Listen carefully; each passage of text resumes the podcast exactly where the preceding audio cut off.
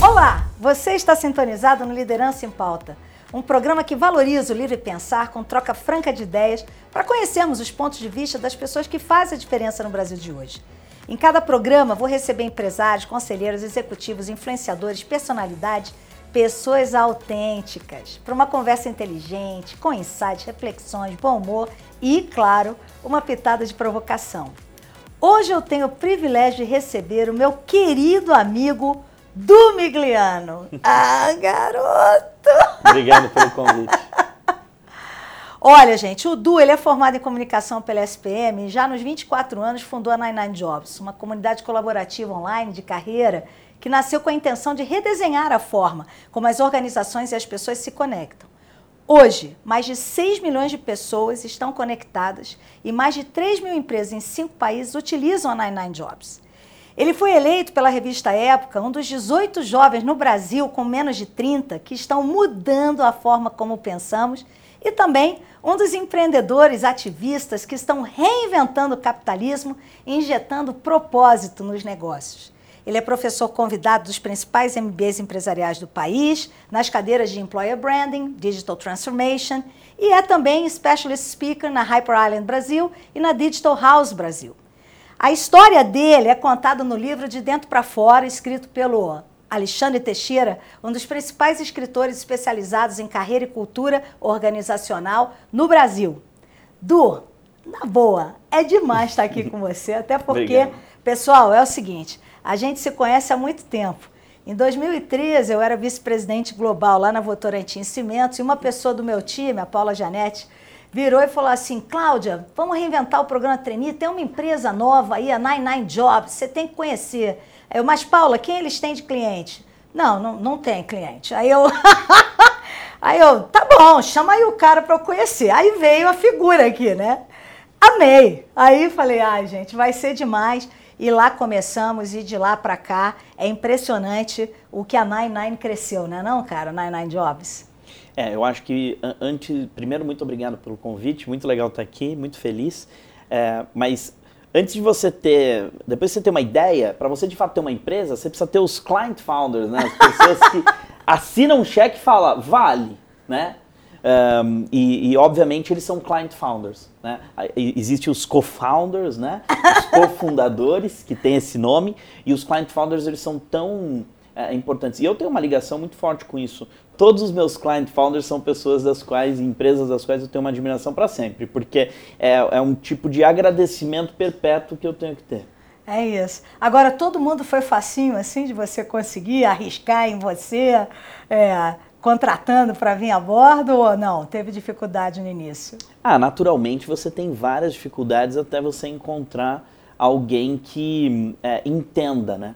Mas essas dificuldades elas estão mais ligadas a você é, é, encontrar profissionais que têm os mesmos valores que você e apostam nas ideias que você tem, do que necessariamente você encontrar alguém que vai pagar pura e simplesmente pelo seu produto, né? Uma relação menos mais transacional, Sim. né? Então, eu acho que o olhar da, do, do, dos valores pelos quais as pessoas que estão com você. Tanto é que a Paula Genetti é uma pessoa, por exemplo, que, assim como você, tem um contato até hoje. Uh, várias pessoas.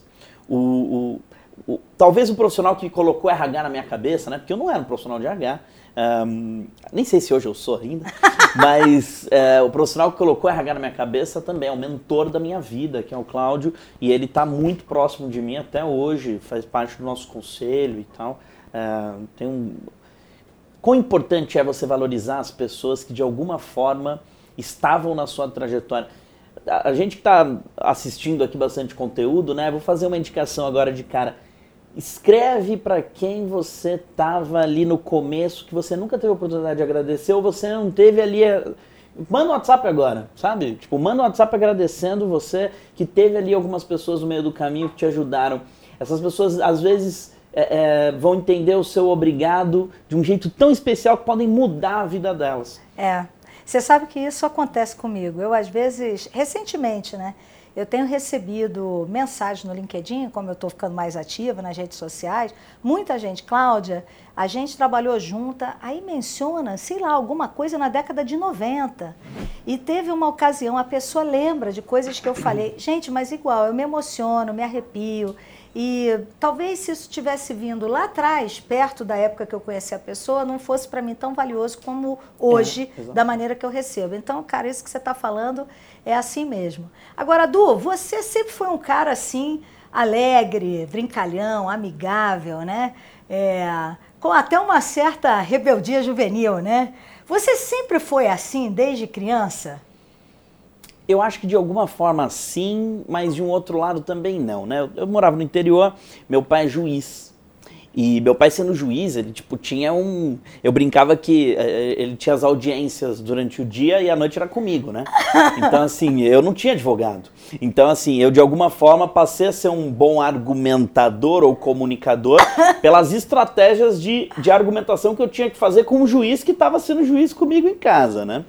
E ele trazia uma série de, de provocações que me fizeram lá num primeiro momento, durante a minha infância, ser um pouco mais, vamos assim dizer, reservado. Tá? Mas nunca, obviamente, eu era entendido como uma pessoa tímida ou uma pessoa, vamos assim dizer, introvertida. Mas eu era um pouco mais reservado ali. Eu, por exemplo, na escola, eu nunca tive espaço para muita coisa. E eu... como é que veio essa, essa. Quando você acha que foi o clique de momento para você ser essa pessoa antenada, que se posiciona, que aceita o contraditório e provoca né, contradições, discussões. Esse clique ele acontece em diversas fases da nossa vida, ao meu ver. Hum. Tem lá a antroposofia, que fala que a gente está dividido em sete em sete anos. Já, já, já vi, já vi. Já estudos são lindos, né? E eu fui descobrir isso só depois. Eu acho que de sete em sete anos eu furo alguma bolha da minha vida. Isso para mim é muito Olha. importante no processo de me autoconhecer e entender qual é o tamanho do meu impacto dentro da sociedade. E aí, quando eu estava lá pelos 14, que eu estava na segunda saída da, de uma bolha, é, de, uma, de, uma, de um setênio na antroposofia, yes. né, e indo para o outro, é. eu fui fazer um intercâmbio uh, que eu pedi para fazer, assim, que eu fui lá, que eu, sabe, obviamente uma pessoa privilegiada, mas eu fui fazer um intercâmbio nos Estados Unidos, na casa de um tio. E quando eu voltei, eu voltei altamente empoderado sobre quem eu era. Assim, ah. Eu olhei e falei, cara, se eu consigo morar sozinho, sem minha família, sem não sei o quê, sem... tipo assim, não tenho nem 18 anos, entendeu? Eu fui lá num outro país que eu nem sabia falar direito a língua, que fiz amigo, e essa escola aqui vai ficar pequena para mim, entendeu? e aí quando eu voltei, eu virei até paraninfo da turma de, de sabe essas coisas? Hoje você tá com que idade? Hoje eu tô com 33. Então, ó, setembro está terminando. É verdade. É, é isso, setembro está terminando. Daqui a dois, três anos vai ter aí a abertura de novo setembro. Vamos ver o que, que vai vir. É, fruto do que foi essa sua experiência, o intercâmbio, etc., você estudou comunicação, né? Como que essa visão da comunicação ou da publicidade entrou na sua vida? Você queria ser isso desde adolescente ou desde esse momento que você fez esse intercâmbio e voltou? Eu fui, de alguma forma, sempre inspirado por algumas pessoas que um dia eu olhava e falava assim, acho que eu quero fazer o que ela faz. Então, não estava muito ligado ao, ao, ao, dia a dia, né? Mas estava ligado àquela pessoa. E eu me inspirei no Washington Oliveto como publicitário na época. E falei assim, acho que eu quero fazer o que ele faz. Eu tinha assistido uma entrevista dele no Jô, sei lá onde é que era na época. eu achei interessante. Aí eu comprei o livro dele, li o livro da história dele, achei fascinante. Aí li mais uns dois livros dele. Eu sempre fui nerd nessas coisas, sabe? Ah. Se eu entendia que aquilo era um caminho, eu queria pesquisar mais. Então eu ia atrás, buscava, estudava, lia. Quando eu me vi no primeiro colegial, eu estava assinando todas as revistas do mercado. Então chegava na minha cidade do interior, todas as revistas de publicidade, de problema. Eu pegava a revista Veja da Vida, do lado, assim, tinha a agência de publicidade que fazia a campanha. Ah. Foi inclusive uma coisa que o Washington Universo inventou. Não existe lugar nenhum no mundo isso. Então tinha lá, agência da campanha. E eu falava com meus amigos, vai, passa uma marca aí que eu vou falar agência. Só que eu estava no segundo colegial, ninguém nem sabia que matéria queria fazer na faculdade e eu já sabia as agências do meu mercado futuro, entendeu? Olha. Entrei na, na, na faculdade que era tida como a, faculdade, uh, uh, sei lá, do, do, dos publicitários do Brasil. E quando eu entrei, eu falei assim, pô, tô para trás, né? Vim do interior, meu pai nunca trabalhou com publicidade, aqui é a casa dos filhos dos publicitários, né? E aí comecei a estudar no, nas férias. tudo que era publicidade, todos os livros, o que, que ia ter, o que, que não ia, tá, não sei o quê. Quando eu cheguei, a primeira pergunta que eu fiz pra menina, e aí, como é que foi que você escolheu aqui a faculdade? Aí ela, ah, eu tava prestando em medicina, economia, direito e passei aqui. Aí eu olhei e falei, nossa, deve ser um outlier, né? aí eu perguntei pra outra do lado, e você? Aí ela olhou e falou assim, não, eu tava, fiquei dois anos fazendo economia na PUC, aí eu não gostei muito, vim pra cá. Eu falei, o que, que tem a ver? Cadê a casa dos publicitários? E aí eu vi que eu era um nerd animado, assim, tipo, eu me aprofundava nos assuntos que para mim fazia sentido. E eu com 17 anos, eu passei na faculdade muito cedo, com 17 anos, a, a, a, faculdade que eu fiz de publicidade, em tese, era uma faculdade ainda muito jovem, uhum. sabe? De temas jovens, de assuntos jovens, né? Não é que eu tinha ido fazer, sei lá, química nuclear Sim. e, tipo, precisava, tipo, levar minha juventude para as cervejadas entendeu? Porque a química era muito chata, sabe uma coisa assim? Sim. Então, é, até porque quem vai fazer química gosta muito de química, é né? Isso. Mas eu, eu tava ali na, na, numa faculdade que eu achei que era uma faculdade jovem também, então foi muito importante para mim na época. Agora, hoje não faço nada que, em tese, deveria fazer numa faculdade de publicidade. Ah. Até porque quando eu cheguei no primeiro semestre, eu já vi que eu nunca iria pisar numa agência de publicidade na vida. Olha. Eu olhei e falei assim, nossa, o sonho do Washington Oliveto já era, assim. Conheci ele, tive contato com ele, meu investidor, inclusive, é amigo dele uh, na, depois. Mas assim, foi tudo sem querer, não foi porque eu queria de fato seguir uma carreira como publicitário ali. Mas qual foi o insight? você percebeu que publicidade não era sua, e aí, é, conta um pouco disso. Você resolveu. Por que, que, que eu não quis é, ir para agência? Isso. Porque todo mundo que queria ir e que trabalhava, eu não me via naquelas pessoas. Entendi. Que nada mais é do que hoje, um pouquinho da minha experiência, diz que uh, eu não me identificava com os valores daquelas pessoas. Entendi. Entendeu? E eu falava assim, tipo, tem nada a ver comigo. Nada a ver comigo. É, é engraçado, Carol. Eu te conheço fora e só analisando a sua narrativa desde que começou aqui a nossa gravação, eu acho que você já usou a palavra valores pelo menos umas seis vezes, né? E eu sei o quanto isso é precioso para você e tanto do que eu já vi de entrevista sua, outras entrevistas né, que estão aí na, no online, quanto do que eu te conheço, eu sei o quanto seu pai é importante para você, até porque você fala com paixão e você teve a sorte, né, o privilégio, eu diria, de crescer do lado de alguém que você via ter paixão pelo que fazia. Ao contrário de muitas pessoas que trabalham e dizem que trabalham só para ganhar o salário, né? Você viu isso e, no fundo, no fundo, o quanto isso te mobilizou de estar indo atrás dos seus valores, da sua paixão, e o quanto talvez esse exemplo do seu pai, né, que era apaixonado pelo que fazia, foi uma semente para Nine Nine Jobs? Sem dúvida. Uh, hoje, obviamente, eu tenho essa clareza de que o meu pai é um dos fundadores da Nine Nine sem saber também. Um, agora, olha que interessante. interessante. É, quem são a nossa família, né, que também fundou as coisas, as nossas ideias, né? E ele, obviamente, ajudou. Agora, olha que interessante isso. O, eu quebrei, antes de fazer a Nine umas duas vezes, né? Então, nessas duas tentativas. Ah, você quebrou antes é, da Nine A gente tentou e não dava certo. Você não sabia ah, disso? Não. Não? Essa história é interessante também.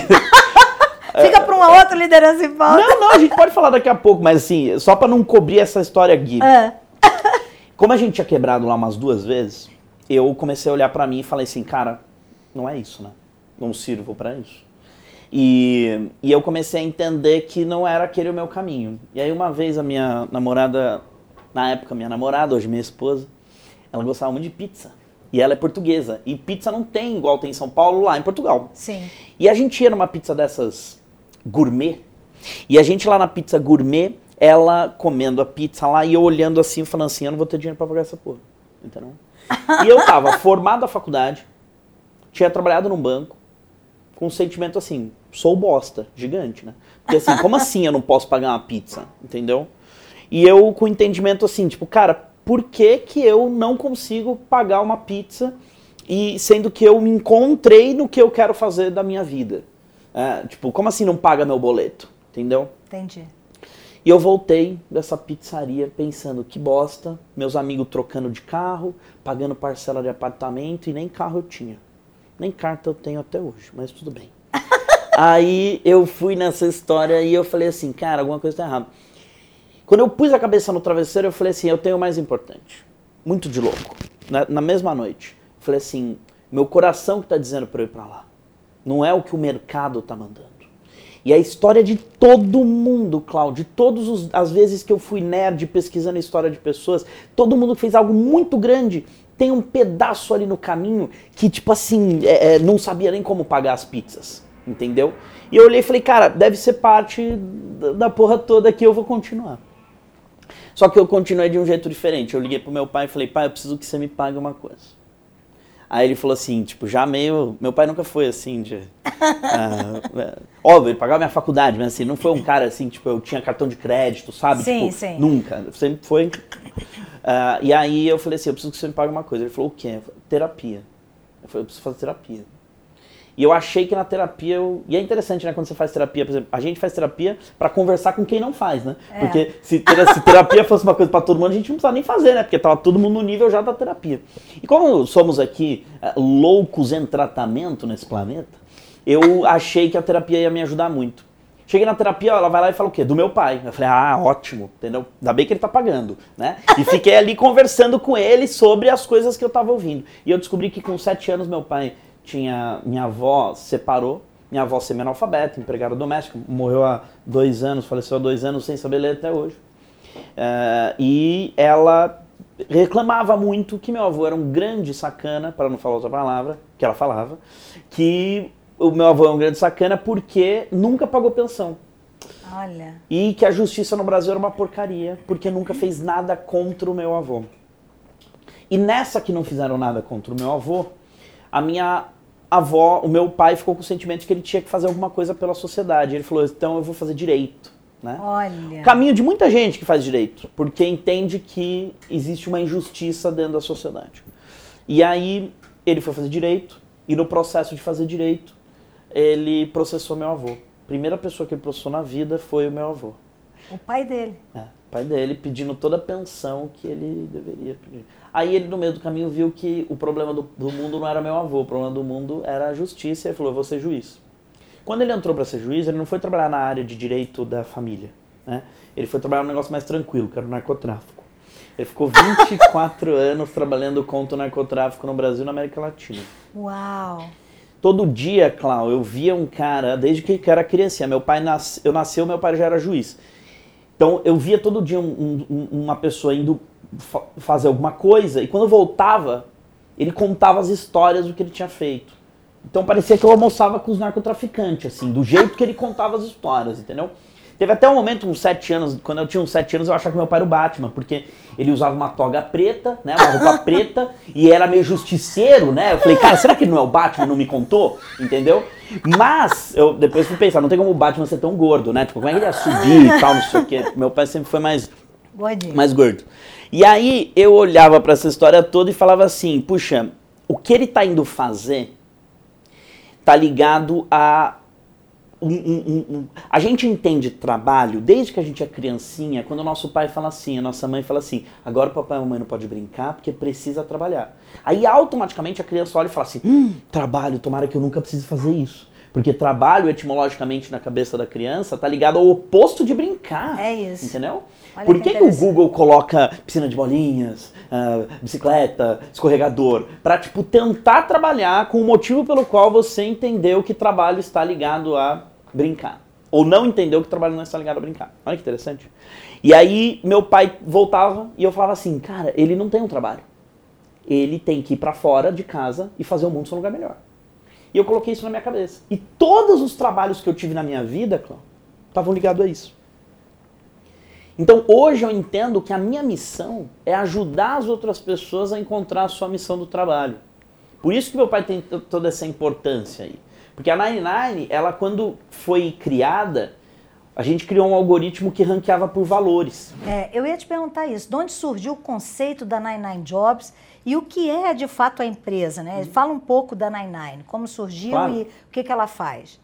Quando a gente criou, é, a gente estava tentando resolver o seguinte problema. Por que, que as pessoas que passam nos processos seletivos das principais empresas do Brasil são cortadas pela universidade, pelo inglês, pelo teste de lógica, tal, não sei o quê? Esses cortes são cortes de muito, de altíssimo privilégio, entendeu? Sim. E aí eu olhei e falei, cara, deve ter algum jeito de fazer isso. E a gente estava vivendo um momento de entrada no Brasil da classe C e D na universidade, entendeu? Óbvio que... Isso era que ano, mais ou menos, assim, tipo... 2010, 2011. Ok. Não é que a gente estava vivendo, a gente já tinha ali resquícios tinha. de pessoas que tinham feito faculdade, se endividado, inclusive, e não estavam conseguindo melhorar de vida, o que em tese lhe foi prometido. E eu olhei e falei, cara, deve ter gente muito boa nesse processo, nesse Brasil como um todo, que não, né?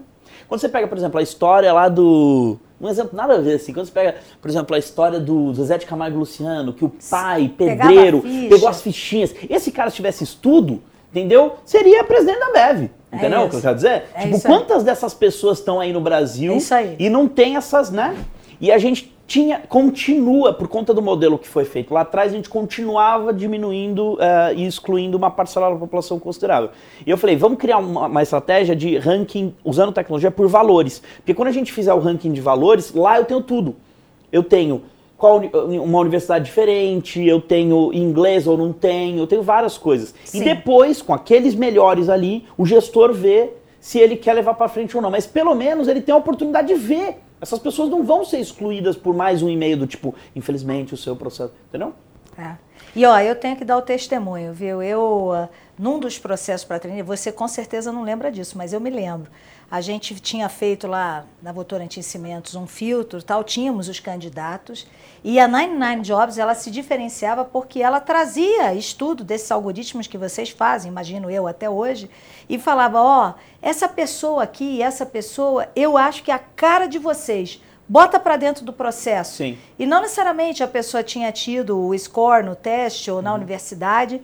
E é, eu me lembro assim de pessoas que vocês indicaram, uma ou duas entraram e foram super de sucesso. talvez não entrariam no não entrariam, do... não, não teriam sido ah. vistas. Então isso eu acho que é muito legal uhum. mesmo. E, e, e, sendo bem transparente com você, é uma lógica de reparação social. É. Né? É uma lógica de não continuar usando as mesmas estratégias que apenas privilegiam alguns grupos e que sempre foram usadas, até hoje são usadas Dá uma olhada, por exemplo, eu sei, eu já te mostrei isso, mas quem está nos assistindo aqui, dá uma olhada nas últimas pessoas que receberam capital ou então nas últimas pessoas, as, a, dá um as Google empresas lá, que as empresas capital. que abriram capital e as, as pessoas que receberam capital. Vê quem aparece na foto, entendeu? Que vocês vão ver que existe ainda, estou falando de coisa de semana passada. É isso. Essa semana. Existem ainda um olhar e não e ninguém está se incomodando.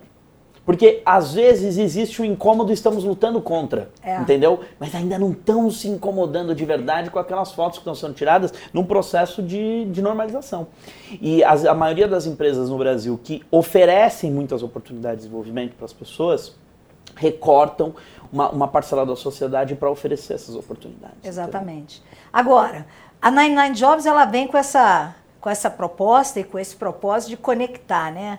A pessoa com os valores dela, com a empresa que tem determinados valores e a partir desse encontro realmente a pessoa ficar muito feliz e realizada na empresa dos sonhos dela, né?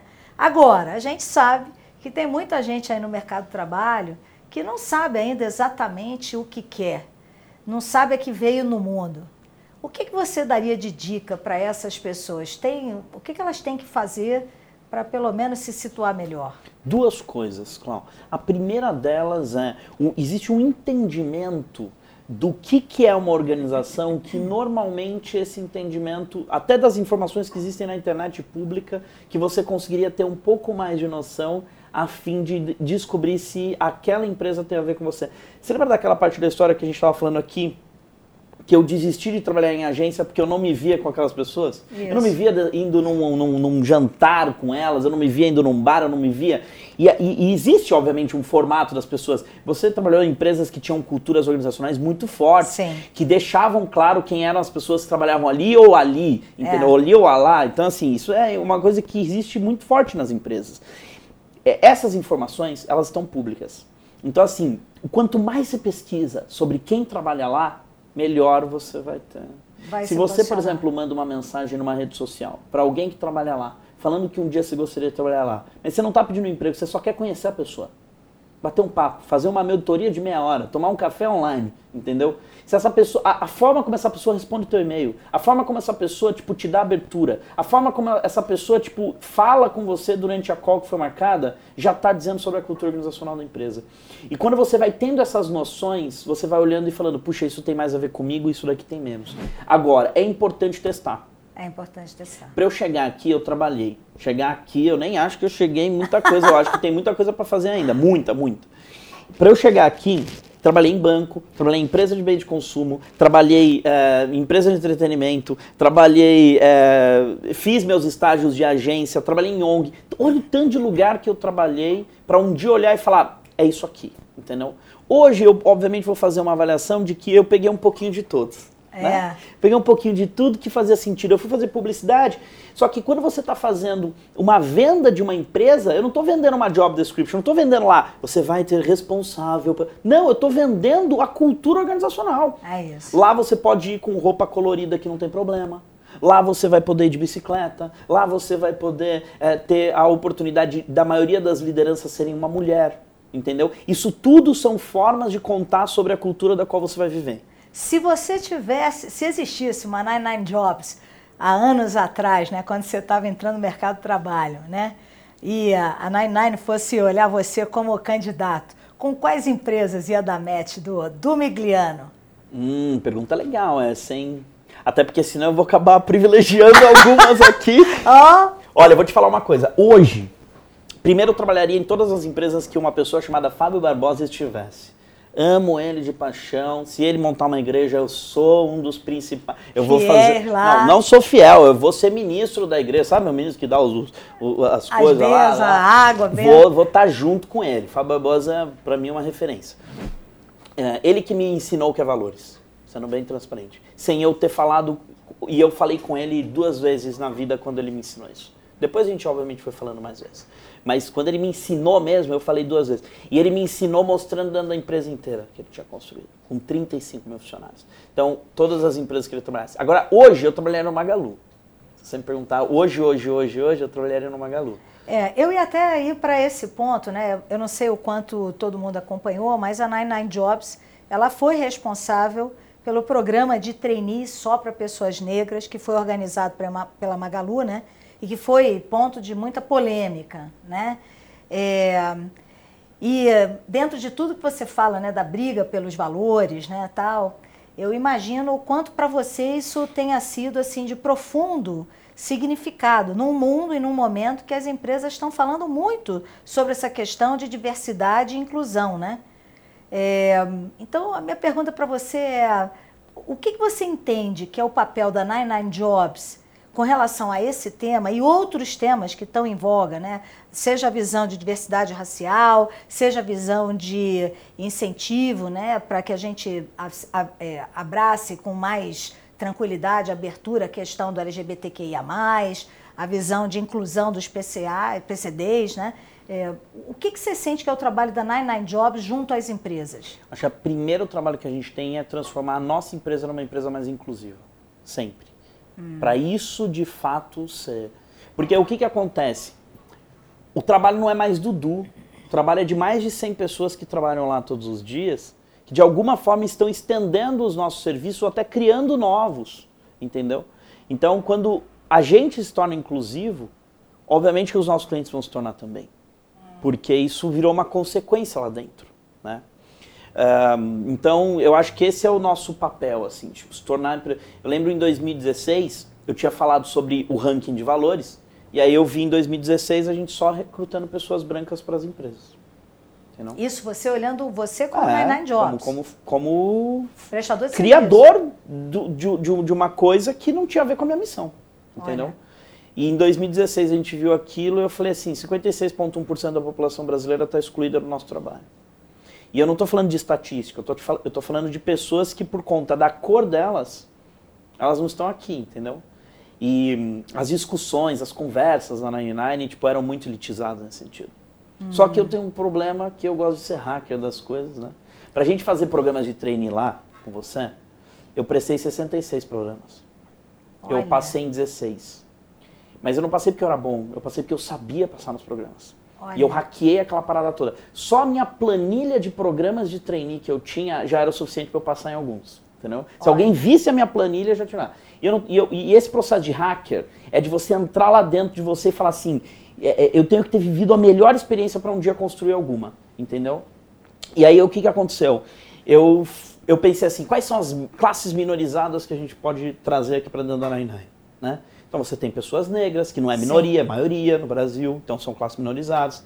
Você tem mulheres na liderança. Tinha, eu tinha algumas ali que já me mostravam que eu estava indo por algum caminho, mas eu não sabia se essas pessoas, por exemplo, que estavam ali, eram é, é, tinham se embranquecido frente ao mercado, aceitavam algumas coisas que o mercado fazia só para aquelas pessoas não se sentirem excluídas lá dentro. Isso. Né? Então o que, que eu fiz? Eu fiz um programa para ex-egressos para egressos do sistema prisional. Então eu coloquei gente que não entra nas culturas organizacionais, pura e simplesmente. E esse cara que estava lá, os meninos estavam lá, não é que eles trabalhavam na, é, fazendo, como é que fala? É, Trabalho mais manual? Sei assim? lá, trabalhava na Copa da Nine entendeu? Não. Tipo, não, eles eram assistentes de vídeo lá dentro, entendeu? Construíam vídeo dentro da nossa área de comunicação, para cliente, tá? E os assuntos do almoço da Nine Nine eram Stanford, MBA, e passaram a ser Franco da Rocha, primeiro comando da capital e tal. Demais! Falei, pronto, estamos hackeando essa bagaça, entendeu? E no processo da gente hackear essa história toda, olha só que interessante. Nossa, cara, que interessante. Eu não sabia que isso. Não sabia disso? Não, muito é, legal. Esse, no, no processo da gente fazer isso daí, esse menino, que é meu amigão até hoje, entendeu? Até me emociono de falar dele, porque ele é um cara que, assim, sem ele saber o tanto de coisa que ele mudou na minha vida. Olha. Eu levava ele no MASP. Nossa, olha, eu tô vendo você emocionado, é, é legal isso. Eu, eu levava ele no MASP e as ideias que ele trazia de ter ido no museu pela primeira vez na vida eram ideias que eu nunca, em escola nenhuma, ia aprender. Entendeu? É, bom, a família dele como um todo, todo mundo da família dele tem uma ligação muito forte comigo. Isso depois. É, e, e saber que o motivo pelo qual um cara gênio do jeito que ele é, ele é um gênio. Um moleque inteligentíssimo, ele é novo ainda, deve ter, sei lá, 26 anos. Entendeu? Um moleque gênio como aquele, é, se o, o, meu espermatozoide né, tava na barriga da minha mãe e poderia ser na barriga da mãe dele. Sabe umas loucuras assim? Você vê que é sorte pura, né? E a sociedade no, no Brasil como um todo diminui, exclui né, uma parcela considerável da população só por uma estratégia hegemônica de poder é, é, é, fake. Não gera merda nenhuma mais o fato de eu saber que eu estou morando ou tenho um carro blindado, sabe? Tipo, isso é nome de status. Mas você, isso que você viveu na 99, por você ter, assim, a maneira como você contou essa história mostra o quanto a sua empresa se transformou. E se eu entendi bem, não teria sido você, a empresa, a fazer esse programa para o Magalu se você não tivesse vivido isso no seu mundo. É isso que você está dizendo? Ou seja, o Exatamente. fato da 99 ter se transformado Exatamente. é o que deu para você assim a clareza do propósito que você tinha que abraçar para apoiar empresas como Magalu e outras nesse real processo de diversidade e inclusão e não só dublar, né? Quando a gente foi fazer o programa, a gente trouxe os treinos a gente trouxe os trainees negros do Magalu para aprovar todas as campanhas. Quando a gente foi fazer o programa, as pessoas que faziam as fotos do programa eram negras. Os designers que cortaram os cabelos das meninas que fizeram o programa eram negros. O iluminador do estúdio era negro.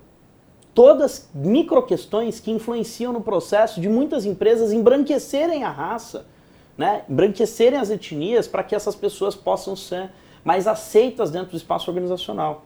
É. E a gente fez um, e a gente já estava organizado, sem querer, sem querer. A gente já estava num nível de flow que assim não tinha como ser diferente, não. entendeu?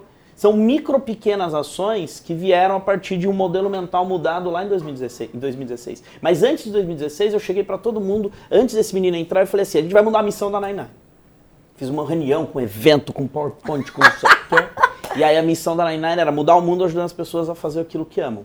E a missão virou mudar o mundo ajudando as pessoas brancas a fazer o que amam. E a galera olhou e falou: não, mas isso é racismo. Eu falei: mas a gente já faz assim. A gente já faz, a gente só está sendo coerente com o que fazemos no dia a dia. Entendeu? Por quê? Qual que é o problema? E aí a galera começou a perguntar onde estava o trabalho delas no dia a dia ali. O que, que elas faziam que elas estavam sendo racistas. Entendeu? Não é que eu precisei colocar, porque tem muita empresa que faz isso. Vamos colocar aqui na área de inclusão.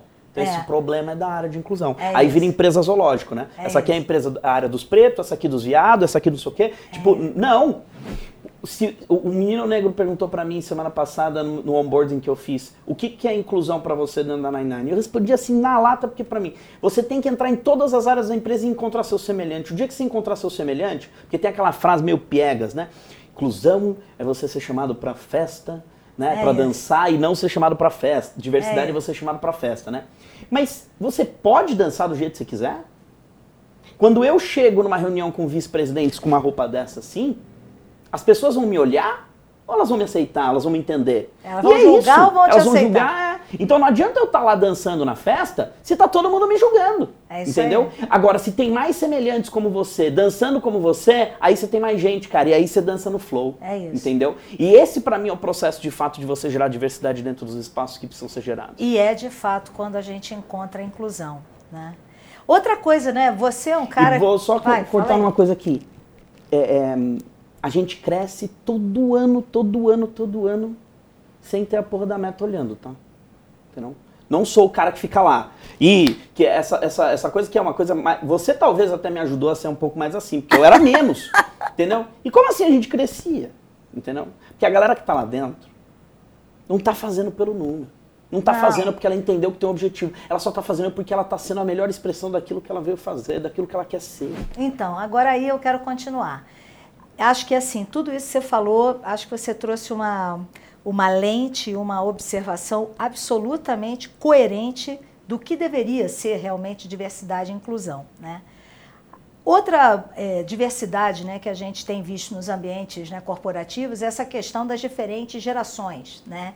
E, com certeza, uma das reclamações que você já ouviu, como eu já ouvi, é o pessoal mais velho falando: ah, essas gerações mais novas, eles gostam muito de valores, propósito, direitos, flexibilidade, mas não tanto de compromisso com deveres e resultados. Né?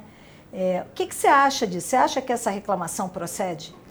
Eu acho que existiu ao longo dos últimos anos um entendimento diferente do que é desafio. O que eu quero dizer? Quando você entra dentro de uma empresa, a pessoa fala assim para você: Ah, eu quero você tem que entrar aqui porque a gente está cheio de desafio. Na verdade, a gente está cheio de problema para resolver, entendeu? E eu só, eu só tenho headcount para contratar alguém porque eu tenho um problema para resolver, entendeu? Você só vai atrás de gente porque você tem problema. Ninguém tem, ah, não, a empresa é linda aqui, vai todo mundo ficar assistindo Netflix, comendo pipoca, entendeu? Eu contrato mais três, mais quatro, não. Você só contrata porque você tem problema, é isso entendeu? Aí. E obviamente você tem que ter achado na linha do orçamento lá o dinheiro para resolver o problema que você está buscando. Mas aí o RH romantizou e falou assim: aqui nós temos muitos desafios. E aí no processo dos desafios, você vai achando que é a porra do desafio. Mas é problema. E o que, que aconteceu? A última geração, que, que hoje são diretores ou até mesmo já saíram da empresa, elas entenderam problemas mais ligados a pagar as suas contas. É. E o jovem está ligado ao problema que ele quer resolver para ele ser uma pessoa melhor. Entendeu? E essa diferença do entendimento, né? Papai agora, mãe agora precisa trabalhar, porque a gente precisa trazer o pão de casa, entendeu? Essa galera assistiu isso. Primeiro que eles receberam o pão. Começa daí. Então é, já são privilegiados. Já são né? privilegiados. O, o, avô e o pai lá estavam se ferrando anos, anos é mais. Mas já são privilegiados. Só que a gente que criou essa história. Nossos pais que criaram essa história, que quer ou não, entendeu? De tipo assim, eu vou trabalhar, eu vou dar pro meu filho o tudo que eu não tive. É isso entendeu? mesmo. Agora que você deu tudo que ele não teve, você quer fazer ele entender que trabalha a mesma coisa que você entendia? Não tem nada a ver, porque você deu na mão de mão dadas, entendeu? Mão, né? A, a diferença de conquista de uma geração é muito diferente da outra. E tem como, de alguma maneira, fazer. Porque hoje a gente vive um momento ímpar, né? A gente uhum. tem, nos ambientes corporativos, geração Z, é, é, X ainda convivendo, né? Meus amigos, 50 e poucos anos, né? Você tem a Zéia a Z entrando aí, né? Entrando a e tem a Y é. lá dentro, os millennials, né? É, como é que faz para alinhar? Tem como alinhar o discurso para que haja um bom flow entre todas essas gerações no ambiente organizacional? Por exemplo, ó, olha o que você fez aqui. Eu já assisti umas quatro entrevistas sua aqui. Você colocou eu, você colocou a Lise, que é uma mulher negra, você colocou um, um conselheiro, É um homem. Isso tudo é, você tá ouvindo e quer queira ou não, você mesmo também tá aprendendo com um jeito Muito. totalmente diferente da sua. Eu acho que o processo é esse, as pessoas têm que entrar dentro dos espaços organizacionais abertos para aprender com todo mundo, entendeu? Esses dias eu escutei um negócio lá na Nine que me incomodou. O menino falou assim, puxa, eu não gosto muito de trabalhar com aquela pessoa que ela é meio a tia do rolê, entendeu? Por que, que você não sabe lidar? Por que, que a gente não sabe lidar com as tias do rolê? Entendeu? que é uma Porque as do tias do rolê? rolê também tem que estar trabalhando na 99, entendeu? O- o- a palavra da diversidade, da inclusão, não tá ligado só a, ti- a que nem são as tias do Deixa eu rolê. aprender o entendeu? que é uma tia do rolê. Ah, eu tenho medo de, de expor a pessoa aqui. Mas a tia do rolê que ele quis dizer era meio que assim. é, a pessoa não entendeu ali o que a gente tinha que fazer no, no- no- no- naquele momento e ficava trazendo pergunta que, tipo, a- tava atrapalhando, Tava atrapalhando o andamento, entendeu? Entendi, é E, na verdade, na- por parte dele, é o básico de uma falta de empatia, entendeu? É uma falta de, de, de, de escuta do outro lado. Coisas que acontecem em todo e qualquer lugar. É. Quando você coloca o menino que, que, que não sabia escrever você, ele escreveu você com C cedilha, quando ele foi mandar um vídeo. E a gente tinha uma, uma empresa que fazia vídeos, que eu não sei se você conhece, que chama Globo. E eles chamavam a gente para fazer vídeo para eles. Olha só que doido. Era vídeo de RH, mas a gente fazia vídeo para Globo. E aí a gente mandou um você com C cedilha para Globo. E aí os caras da Globo voltaram e falaram assim: o que, que é isso? Mas me deram uma sola que você não tem noção. E eu lá só assim. Como é que eu explico pro cara? Entendeu? Aí um dia elas foram no escritório, a gente foi para almoçar. Eu chamei o menino e ele veio conversar com elas, contou a história da- deles pra, dele para ela. Nossa, ela já tava no quinto choro. Aí eu falei: vocês lembram do você com C Elas lembram. Ele fez. E quando eu falei isso, elas travaram. Aí eu falei assim: qual é a capacidade que as grandes empresas têm de ter empatia com o outro lado da ponte? Você obriga o outro lado da ponte a vir para Faria Lima, aprender e falar do jeito que você é, entendeu? Mas você não tem empatia para entender o porquê que o outro lado da ponte está fazendo o que está fazendo. É. E olha só, não ia pro mercado, tá? O você com C cedilha. A sua revisão ajudou a gente a. Ajudou, claro. Só que daí qual a dificuldade que eu tenho de incluir esse cara aqui? Muito maior. Porque claro. você, como empresa, não compreende, não entende, não busca um nível de excelência que não é real. Não é Brasil, sabe? Tipo, não, não vai ajudar. Esse menino tomou uma porrada sem querer por conta do você com C cedilha, que o sentimento dele de querer no dia seguinte ir pra, pra empresa é, é- é é diferente. É. São micro pequenas coisas no processo, onde a gente é empático em desenvolver o indivíduo. Né?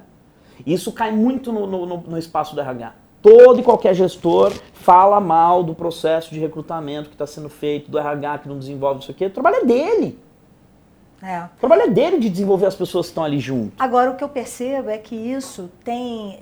Essa mudança, essa transformação dentro do espaço organizacional depende de uma, uma visão de empatia, mas também de um próprio aprendizado mesmo. Aprendizado que eu acho que esse momento de pandemia trouxe para todo mundo da necessidade de aprender sobre é, humanização, soft skills.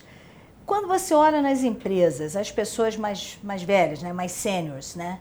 Você acha que essa turma que viveu uma geração, assim como eu vivi, de que você tinha que aprender só a parte técnica, né, os hard skills, se essa turma não, não se consci- conscientizar mesmo de que tem que avançar na aprendizagem dos soft skills, essa turma está fora ou ainda tem espaço para essa Ma- galera? Mas é exatamente isso, a gente precisa conversar.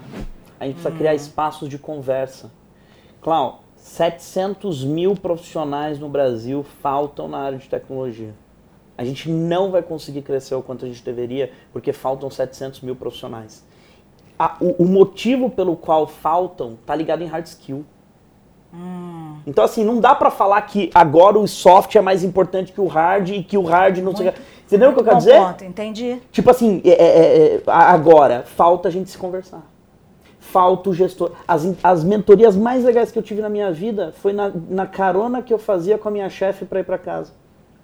Toda terça-feira ela me dava uma carona. Tinha terça-feira que eu não queria trabalhar, mas eu só ia por conta da porra da carona. Entendeu?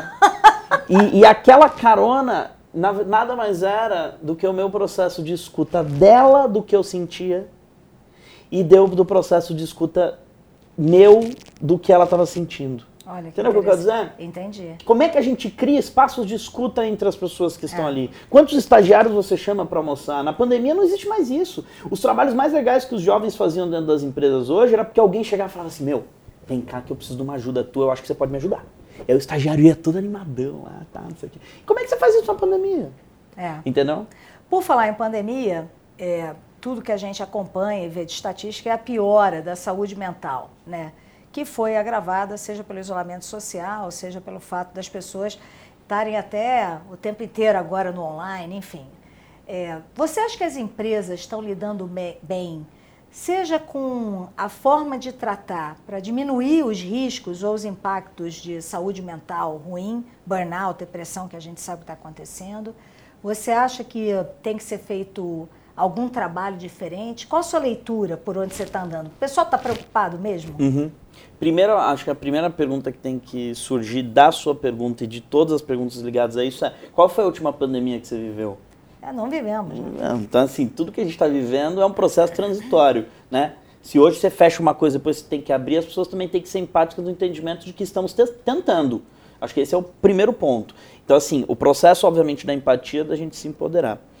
No começo da pandemia, tinha uma palavra que para mim era muito forte como um zeitgeist, né? Como um espírito do tempo, que era o cuidado. Né? E, e eu acho que aquilo, ele expandiu assim dentro do espaço corporativo, uma coisa que a gente nunca teve, é, que era o- os seus sentimentos importam. A gente nunca discutiu o sentimento Nunca. na organização. Fato. né?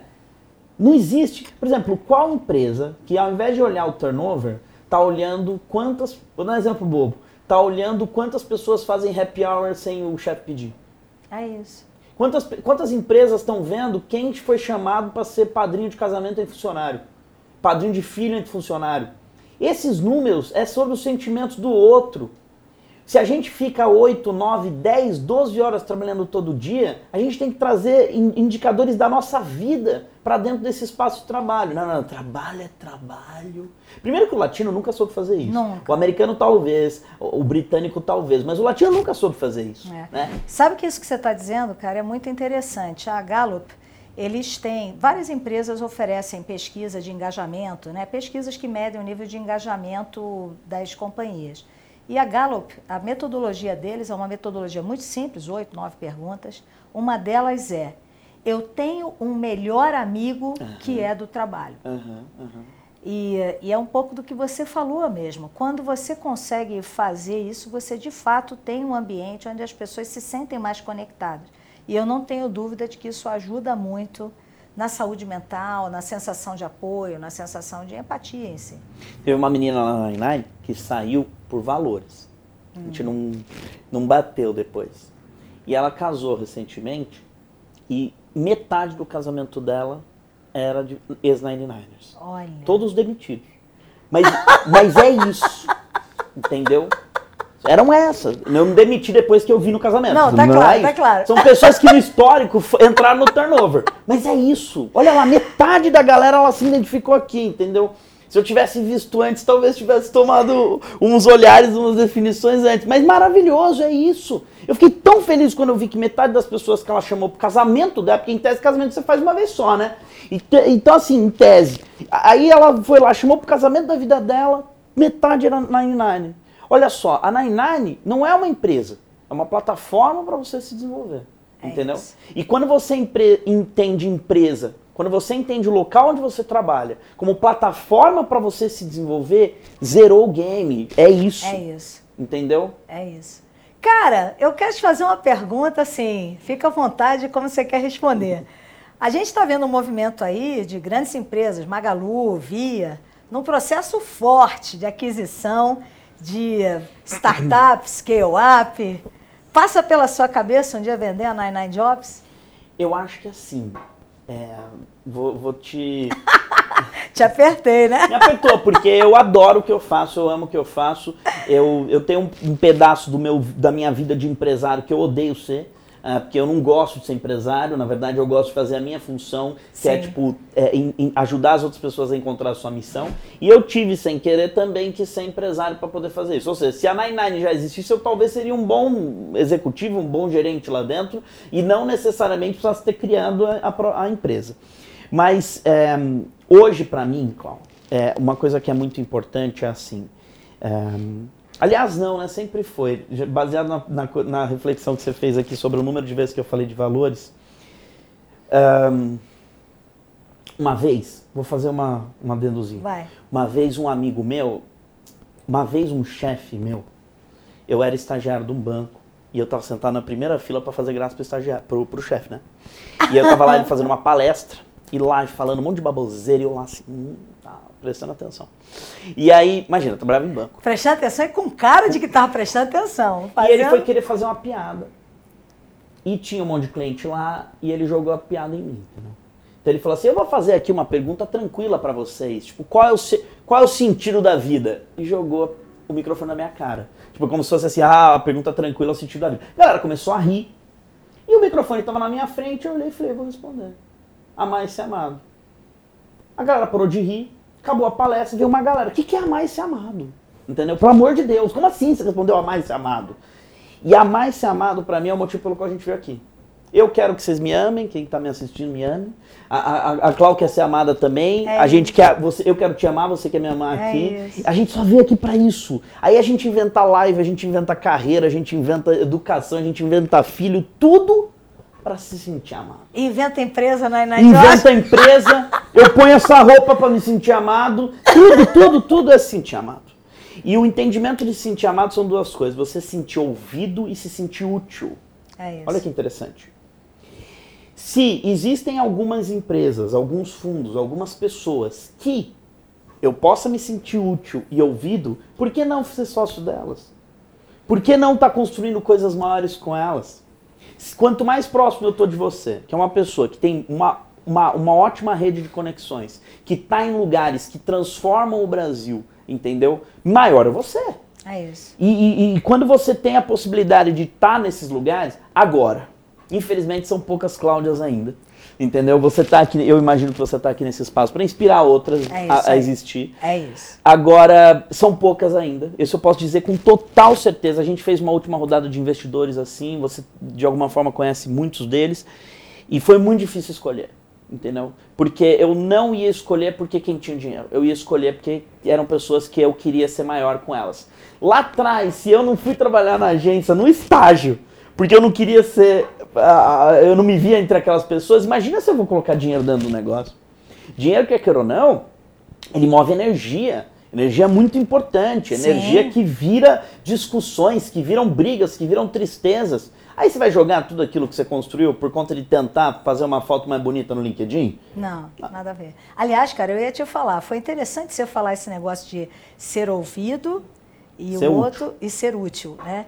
É, talvez você não saiba, mas tem um, autor americano, eu gosto muito do, do, material que ele, que ele produz, que é o Patrick Lancione, né? E ele fala sobre o tripé dos times engajados, ou das pessoas que têm a ver com essa conexão com uhum, o trabalho. Uhum.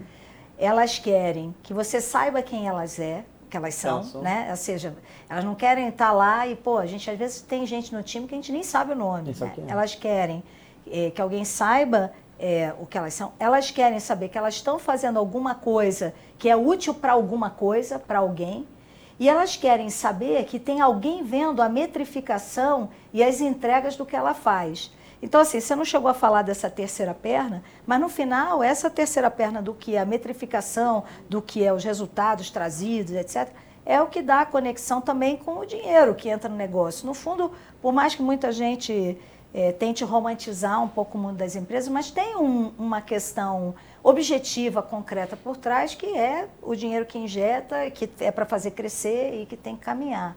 Então, assim, achei interessante você falar essas mesmas coisas de forma diferente, mas falou igual, muito bacana.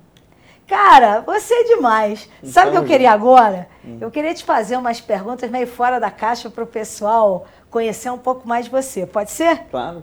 Me conta uma coisa, Du. Se você pudesse ter um superpoder, qual seria e, e por quê? Hoje, hoje, Meu superpoder é entrar na cabeça dos meus filhos e pensar o que, que eles estão pensando. Mas vocês são bebezinhos. São bebezinhos, eles têm nove meses. Eles não falam, ai, eu vejo a Duda e o João assim, olhando, eu tenho gêmeos, né? E eu vejo assim, eles olhando e eu fico pensando, o que, que esses moleques estão pensando? Será que eu tô fazendo bem? Será que eu tô fazendo errado? Aquelas cobranças que vem no manual de ser pai, de ser mãe. Mas, nossa, esse seria o meu poder, assim. Muito legal. Eu não sei se tá ligado a um poder. Eu sou muito poderoso, sem saber, sabe? É. Eu tenho, eu, eu, eu, eu tive alguns privilégios na minha vida, Clau, que me dão um nível de poder que você não tem noção. Eu converso com pessoas que não sei nem que essas pessoas estariam me ouvindo, entendeu? E de repente quando eu vejo assim, tipo, eu tô em lugares que eu nem entendi porque eu cheguei lá. Então assim, tipo, eu, eu tenho um nível de poder assim que tá bom. Mas essa poder é a autenticidade, né? Eu te conheço há muito tempo e sempre vi você autêntico, sendo o que você é, estando fiel aos seus valores, ao seu jeito de ser, sem querer, embora você queira ser amado e amar, Uhum. mas não fazendo para o outro realmente assim, você não vende a sua alma ao diabo para poder ser amado. Não, Uhum, e que é triste que isso ter é. que ser um poder, né? É. Isso tinha que ser uma característica Normal. vir no chip de iniciação, entendeu? É. Me diga uma coisa, Du. Diga para mim uma verdade que as pessoas não estão querendo ouvir, ou não querem ouvir, não gostam de ouvir. que elas não querem ouvir as verdades. a verdade elas não querem ouvir. Eu acho que eu tive muito tempo do qual eu tentei comunicar algumas verdades que é, não é a verdade que eu pensava, mas umas verdades do que estava acontecendo ali. ah, e a gente chegava na conclusão das verdades. Quando a gente chegava na conclusão da verdade, a galera caía, sabe? Tipo, Qual foi a frase mais impactante que você ouviu na sua vida? A que vem muito assim é, é uma frase do, de um filósofo chamado Hegel, né? Hegel, que é nada de grande no mundo se faz sem paixão. Tá muito ligado ao fazer o que ama, tá ligado a tipo você encontrar aquilo do qual você quer ser movido para de fato fazer alguma transformação. Muito bem. Diga para mim uma coisa que você gostaria que soubessem sobre você. Alguma coisa que não está em nenhuma entrevista, assim. Algo inusitado que você nunca teve a oportunidade de, sei lá, falar em público. Eu, eu, eu, eu não sei ainda fazer isso. Mas no fundo do coração eu tenho um sentimento de todo mundo que trabalha comigo, como se fossem assim, tipo, as pessoas da qual eu tenho que agradecer a vida inteira.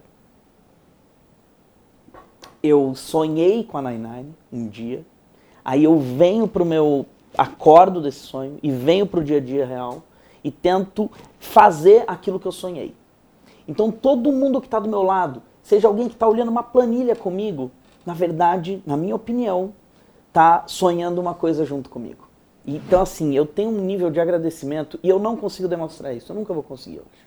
Porque é, é, é, às vezes no, no, no entendimento, no- na forma como aquela pessoa trouxe aquilo, é muito difícil, sabe? Tipo, e eu, eu, mas isso é uma coisa que eu tenho muito no meu coração, assim, tipo, um, um entendimento de agradecer pelo que as pessoas estão vive, tão- tão vivendo comigo ali. Muito bonito isso. Olha, e agora ficou gravado para a posteridade. É, tem- Vocês que trabalham comigo, saibam agora assistindo aqui. Que eu sou agradecida. Amo você. Obrigado. Essa ideia de você ir para um futuro imaginário, ahn, né, de você ter a oportunidade de ter sonhado alguma coisa e voltar e falar assim, pronto, acordei, agora eu quero fazer aquilo que eu sonhei. Cara, isso é muito legal. Isso é, muito, legal. Então a pergunta seguinte é: para ser feliz, eu preciso de? Eu acho que primeiro você precisa se amar. Sabe? Tipo, você precisa se acreditar naquilo que você é, saber que você tem defeito e é nós e bora mesmo assim e vambora, entendeu? Muito O legal. zeitgeist do momento é se empoderar, né? E o É processo de empoderar. empoderar, na verdade, está ligado a você ter autoestima suficiente para se amar. Muito bem. Se você voltasse no tempo e encontrasse a criancinha Eduardo, Uhum. o que você diria para ele? Vou falar uma coisa nada a ver. Nada a ver assim, que me veio agora na, na cabeça. Trata melhor a sua família. Tipo assim, trata melhor sua mãe, seu pai, sabe? Eu não vou dizer que eu era um filho que tratava as pessoas mal, mas acho que tem que tratar melhor ainda. Entendeu? Puxa. Clau. E agora que você teve filho, cara, eu acho que você vai cada vez ver mais. Eu acho, assim, É. eu quando não tinha filhos, eu não pensava nisso. É. Hoje que eu tenho filhos, eu vejo assim o amor que meus filhos me dão, eu tenho o mesmo sentimento. Eu não dei tanto amor assim, eu dei orgulho, mas eu não dei tanto amor assim ao meu pai e minha mãe, até Ah. porque eu trabalhava muito, eles trabalhavam muito. Aham.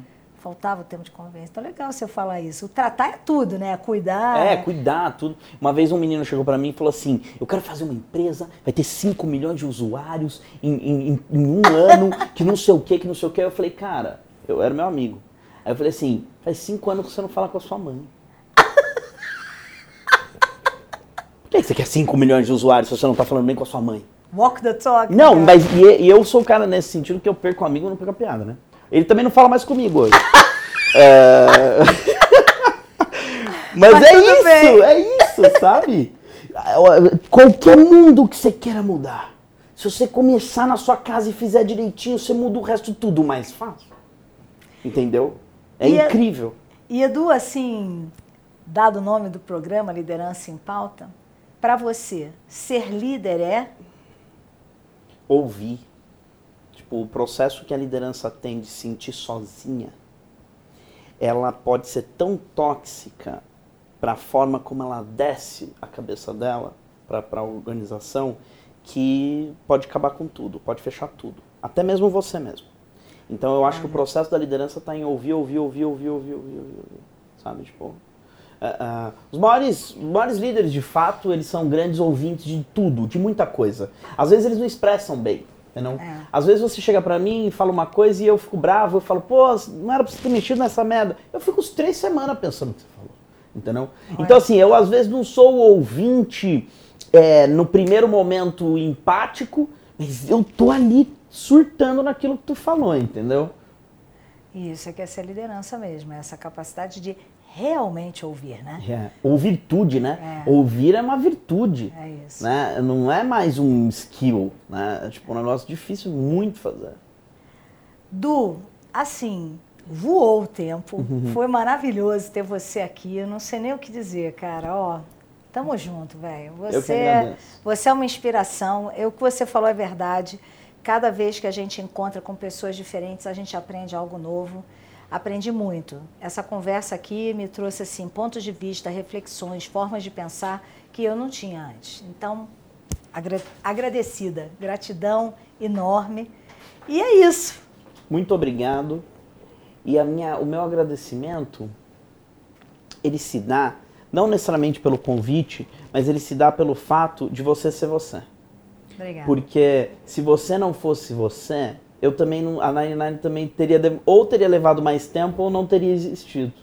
Ah, se você não fosse você em ter acreditado que as pessoas que estão ali embaixo de você, inclusive na época, pudessem sim trazer boas ideias, bons fornecedores e tal, a gente nunca teria existido.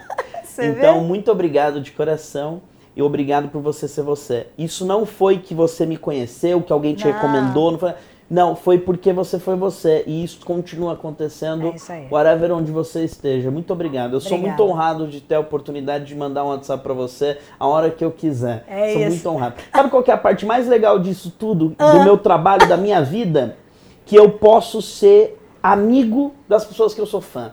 Então eu sou seu fã e de alguma forma também posso ser seu amigo. Isso é muito legal. Obrigado. Tamo junto, amigo. Pessoal, esse foi o Liderança em Pauta. Obrigado por estar aqui conosco.